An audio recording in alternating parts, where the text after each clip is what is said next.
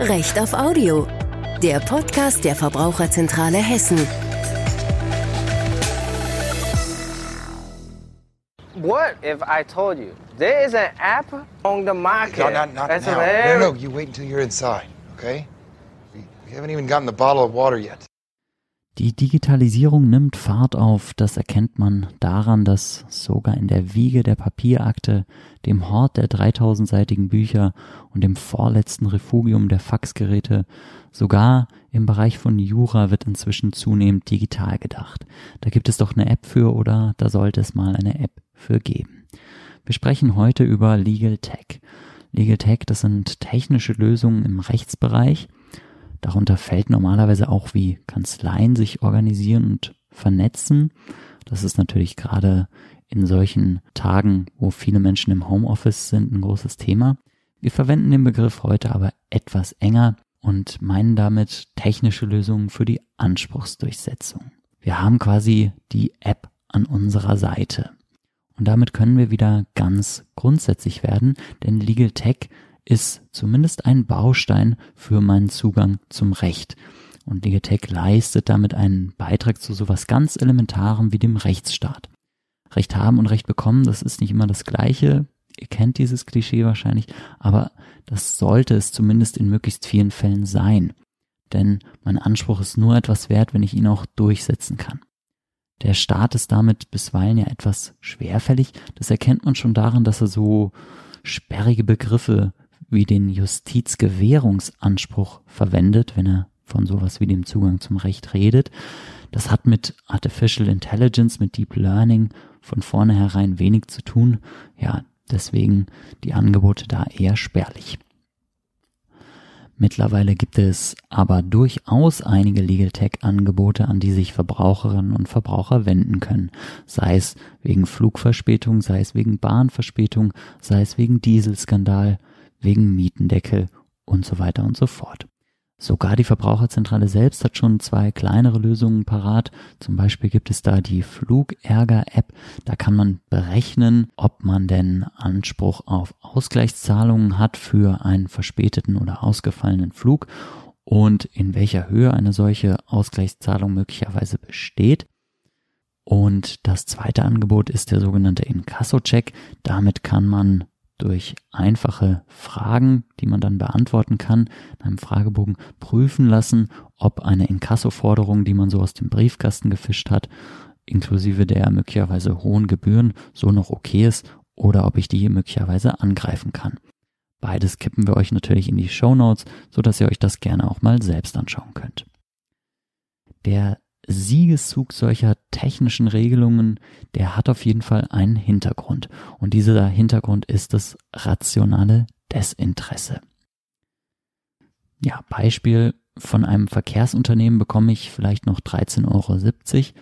Dafür gehe ich jetzt eher nicht zu Rechtsanwältin Meier, denn das ist mit Zeit verbunden und mit Kosten und Rechtsanwältin Meier müsste sich für mich dann mit einem großen Unternehmen anlegen. Diese drei Aspekte sind Hürden für mich als Verbraucher.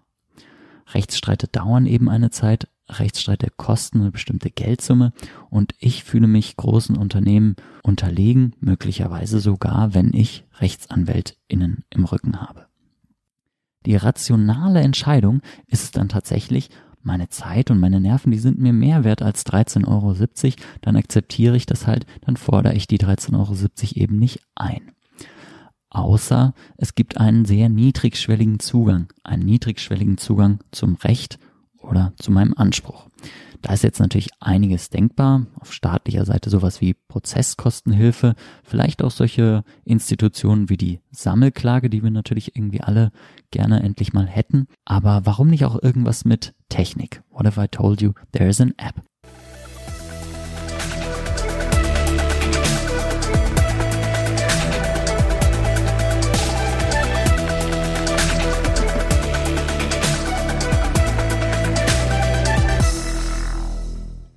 Die Idee ist so ein bisschen, wir müssen Skaleneffekte nutzen, wir haben Power in Numbers. Und ja, oft ist Jura ja so ein bisschen, es kommt drauf an. Manchmal ist die Sache aber relativ klar. Und die Flugverspätungen, die sind dafür eigentlich ein gutes Beispiel. Denn das Gesetz schreibt gewisse Pauschalen vor. ab drei Stunden und je nach Entfernung zwischen Start und Ziel gibt es so und so viel Euro, zack, fertig, Ausgleichszahlung. Solche Sachen müssen nicht von einem Menschen geprüft werden, noch dazu von einem, der irgendwie Stundenlohn von 300 Euro bekommt, wie es manche Juristinnen und Juristen ja bekommen. Solche Sachen kann man in Algorithmen gießen. Algorithmen, das sind programmierte Schemata hinter der Software. Wenn A gegeben ist, dann muss B passieren. Das Gesetz macht ja eigentlich erstmal auch nichts anderes. Es basiert auch auf einem Schema. Und die Parallele zwischen einem Gesetz und einem Programmcode, die kann man schon in der Bezeichnung erkennen, zumindest im Englischen. Denn der Code im Englischen, den kann man für den Programmcode verwenden, aber auch für das Gesetz im eigentlichen Sinne. Und tatsächlich gibt es eben gewisse Parallelen. Im Gesetz gibt es immer den sogenannten Tatbestand und die sogenannte Rechtsfolge. Und das ist eine einfache Wenn-Dann-Verknüpfung. Das Programm setzt dann quasi so die Haken wie die Jurastudierenden im zweiten Semester. Verspätung plus, mehr als drei Stunden plus, hat was mit Flughäfen in der EU zu tun plus. Hier braucht es keine besondere Einzelfallabwägung, der Tatbestand ist klar. Und in solchen Fällen ist Legal Tech eben absolut konkurrenzfähig. Anders ist es, wenn Abwägung erforderlich ist. Die Abwägung haben wir eben oft, deswegen sagen Juristinnen und Juristen so gerne, es kommt drauf an. Und das ist gegenwärtig für Algorithmen noch eine echte Schwierigkeit. Wir haben zum Beispiel in Paragraph 35 Gewerbeordnung so einen Begriff wie die Zuverlässigkeit. Das ist eine absolute Generalklausel, unter die man ja alles Mögliche fassen kann. Aber wie erkläre ich jetzt dem Algorithmus, was Zuverlässigkeit in diesem Sinne sein soll? Parallele dazu ist im BGB zum Beispiel Paragraph 242, der spricht von Treu und Glauben. Auch das sind absolute, ja, nichtssagende Begriffe. Damit umzugehen, bleibt für Software auf absehbare Zeit super schwierig, denn es braucht einfach einen riesigen sozialen Kontext und wir wissen gar nicht so genau, wie wir das gegenwärtig in einfach zu fassende binäre Einsen und Nullen übersetzen können. Aber Solange sich Algorithmen in vorgefertigten rechtssicheren Bahnen bewegen können, entscheiden sie zuverlässig und eben schneller als jeder hochbezahlte Jurist es je könnte. Und Software wird nie müde, Software schläft nie, Software schwitzt nicht, das ist eh klar. Flugverspätungen sind deswegen ein gutes Beispiel für einfach umsetzbare Legal Tech Lösungen. Deswegen gibt es in dem Bereich auch schon viel Konkurrenz. Finanztest 9 2019 hat eine Übersicht mit den bestehenden Plattformen und Dort kann man auch erkennen, was die so an Provision verlangen. Die Unterschiede sind enorm. Teilweise werden bis zu 50 Prozent Provision verlangt. Es lohnt sich also, wenn man irgendwelche Ansprüche geltend machen möchte, da mal zu vergleichen.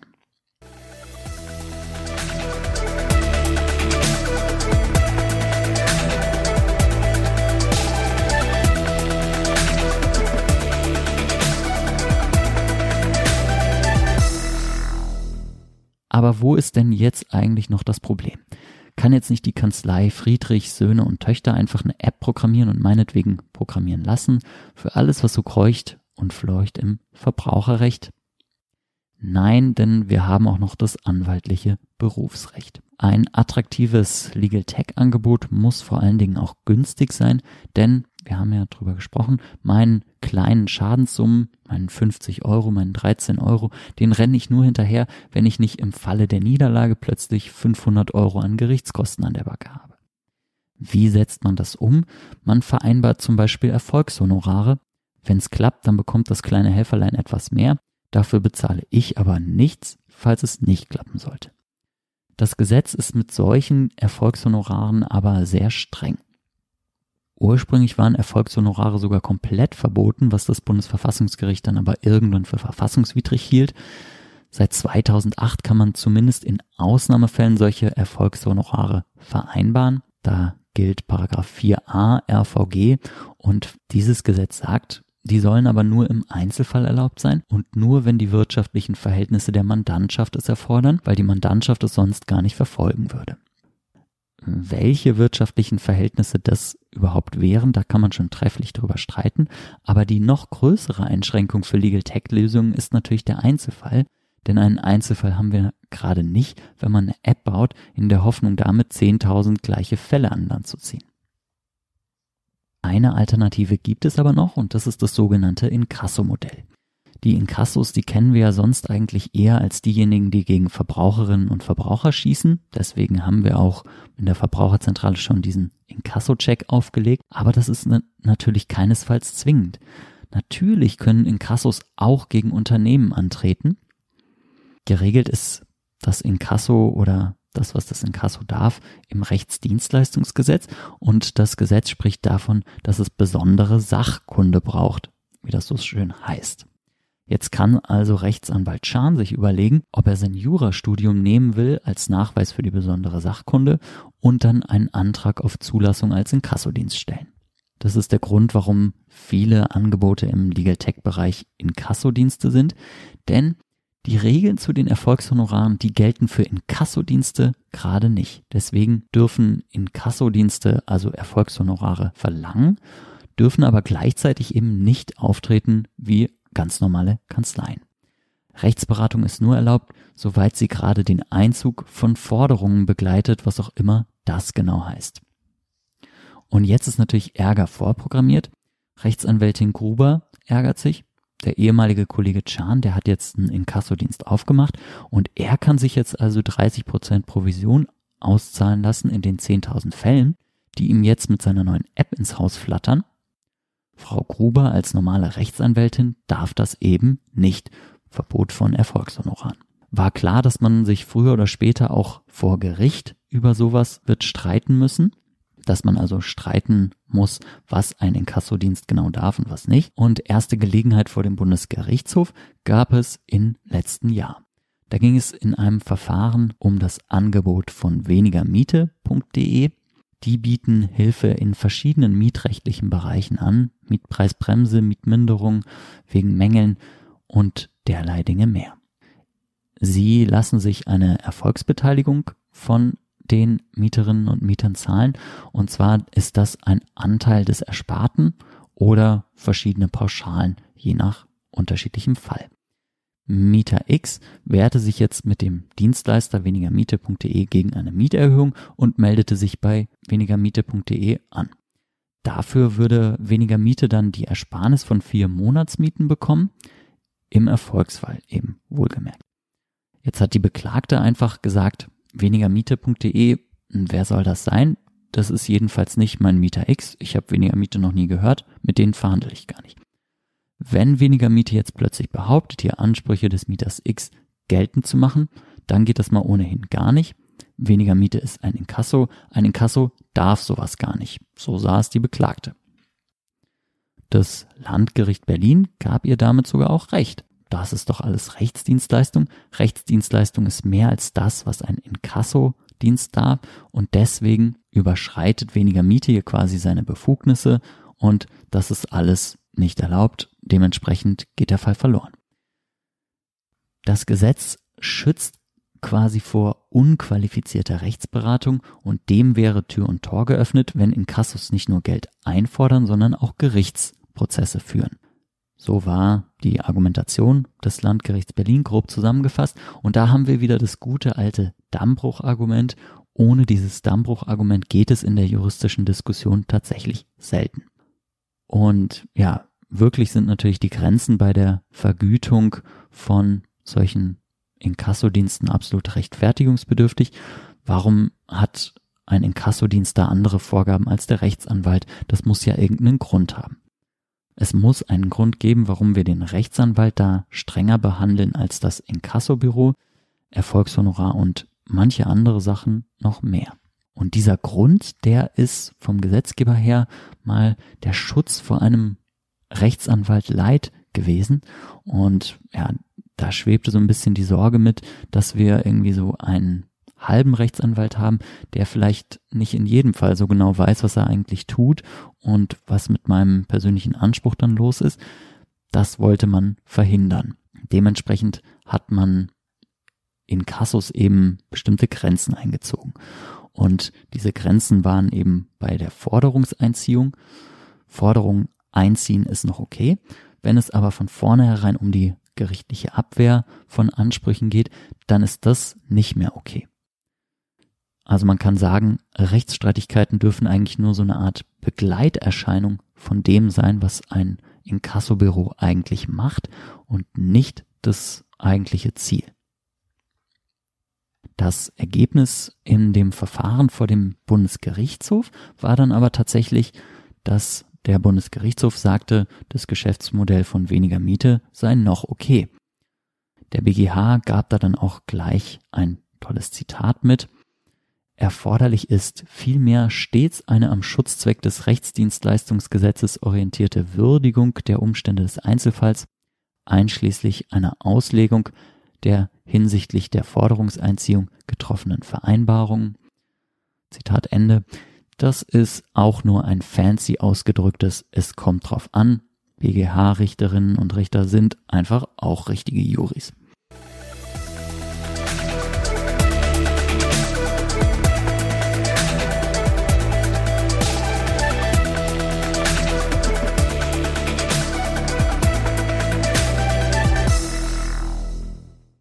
Und dieses noch okay aus diesem Verfahren ist jetzt natürlich ein bisschen unschön, weil sich Inkassodienstleister nie so ganz sicher sein können, ob ihr eigenes Geschäftsmodell auch noch okay ist.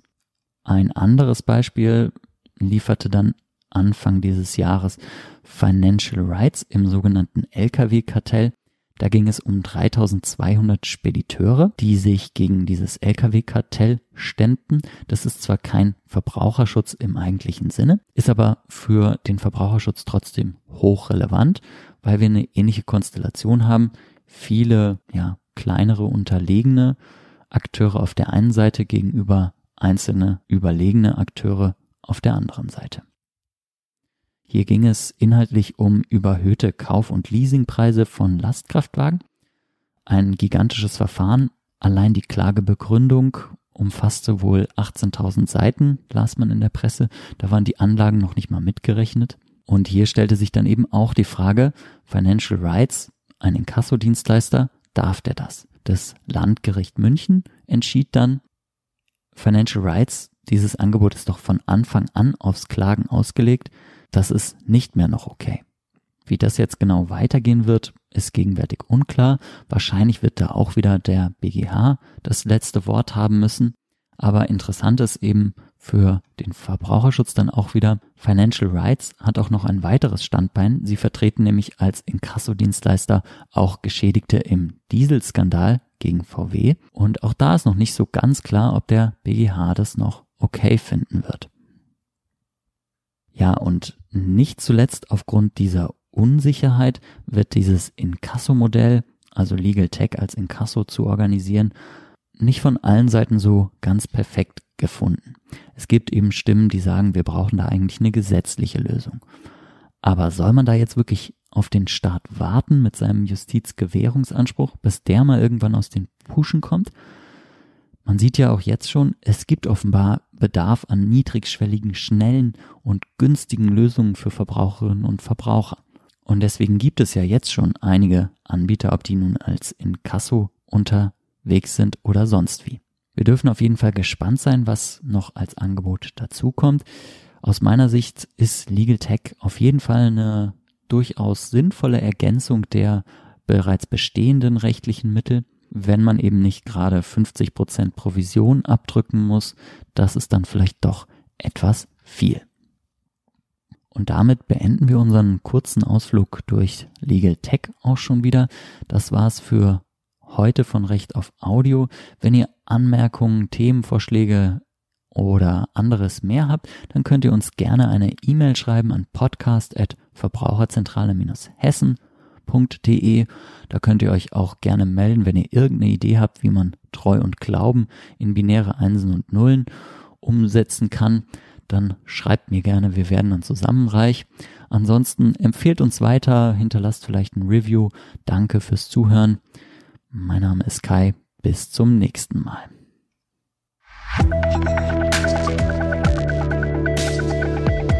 Recht auf Audio. Der Podcast der Verbraucherzentrale Hessen.